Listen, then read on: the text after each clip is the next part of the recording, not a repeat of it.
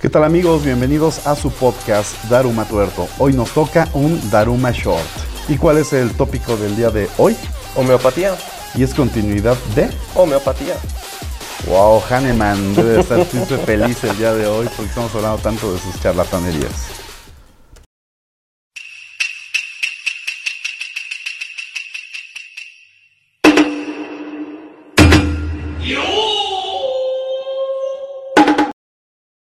Fernando Pessoa dijo que la contradicción es la esencia del universo, y nada lo pondría más orgulloso de su frase como los dos casos que tocaremos a continuación. Venga de ahí. México, 1893. Bajo las órdenes de don Porfirio, se funda el Hospital Nacional Homeopático para dos años después incorporar la homeopatía al Sistema Nacional de Salud junto con su enseñanza mediante un decreto presidencial. Señor López, ahí sacó su, ideas. Oye, güey, pues espérate, ¿fue Porfirio Díaz el mismo santero, charlatán y creyente de la... toda esa cosa ¿Cuánto- espiritual? ¿Cuántos Porfirios Díaz quieres en la historia de México?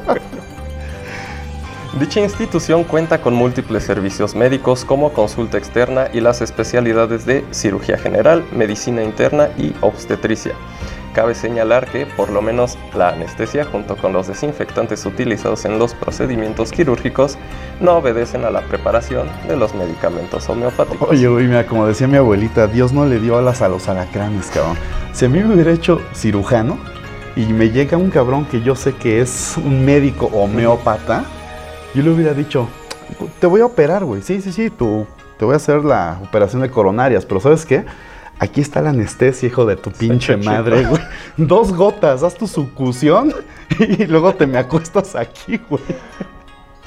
Vamos a, vamos a ignorar por el momento el hecho de que esta institución es única en América Latina, ya que recibe dinero del presupuesto público al pertenecer a la Secretaría de Salud. O sea, yo con mis impuestos estoy financiando la charlatanería de la homeopatía, Así es. la pseudociencia. Sí, sí, sí.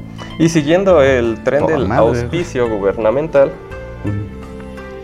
nuestro amado Instituto Politécnico Nacional, financiado por la Secretaría de Educación No, mis Pública, burritos blancos no. Cuenta con la Escuela Nacional de Medicina y Homeopatía, que otorga el título universitario de, agárrate, Venga. médico homeópata, cirujano y partero. Uy, le faltó brujo santero y, Y especialista. palomayombe. Paloma. Oye, pero es el, el poli, no es la escuela El de. Harry Potter. No, no, no, el Politécnico, el. Poli, eh, Mira, quien nos dio a Ernesto Cedillo. Está bien, médico, cirujano y este partero, Sí. todo está bien, pero las homeópata. No, es que- Está bien, dale, dale, venga. Eh, pero no podemos dejar de lado a otras instituciones como la Escuela Libre de Homeopatía, en donde también, junto con el Instituto Politécnico Nacional, imparte acupuntura y otras técnicas de medicina tradicional china. No te curan con imanes en ese lugar, no te enseñan a hacer este. En una de esas, eh, sinceramente ya no me quise meter a más. Deberíamos de averiguar dónde está, ir a grabar un programa allá afuera. güey. Llevas nuestras cositas y a grabar. En contraste, Ajá. Una de las instituciones de salud pública más importantes de nuestro país, junto con el Instituto Mexicano del Seguro Social, es el ISTE, cuyos resultados solo se pueden ver opacados por la mala atención y falta de material, Sí. pero jamás por la mala calidad de sus médicos, enfermeras y demás trabajadores de la salud. O sea, estamos de conscientes de, que son sí. unos profesionales. Totalmente. Dicha institución ha sido pieza importante en el combate del COVID en la aún presente pandemia y al igual que muchos otros funcionarios públicos, el director general del ISTE, Pedro Centeno, en un comunicado hizo del conocimiento público que había contraído esta enfermedad. Pero lo surrealista de nuestro México mágico se hizo presente al declarar en el mismo comunicado que ya se encontraba bajo tratamiento, chingatesta, homeopático. Y que se había clavado agujas en el NIES también. Dime que lo No hizo, fue- dime no- que lo no- hizo. no fu- no fue tan específico, ¿eh? pero No, mira, perdón, mis respetos para todo el personal de salud, todos los empleados del ISTE. Pero que bueno, este güey sí chinga su este- madre. Es imbécil, la verdad, cada que respires, ching.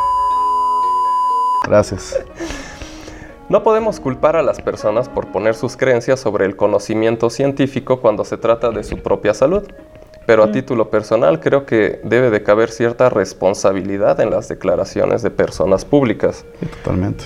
Una cosa es darle oportunidad a un tratamiento paliativo y placebo al tratar males menores, pero otra muy diferente y dañina es institucionalizar una pseudociencia que ha llevado a la muerte a muchas personas por seguir sus prácticas y abandonar los tratamientos médicos reales. Totalmente. Por pura curiosidad, ¿has escuchado a alguien que se cure del cáncer con homeopatía? Sí, supe de un güey. Supe de uno, güey. Un vecino tenía cáncer de, próstata, me parece.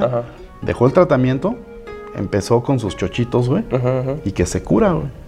Duró como dos meses curado. Y se murió. Y se murió. Sea huevo.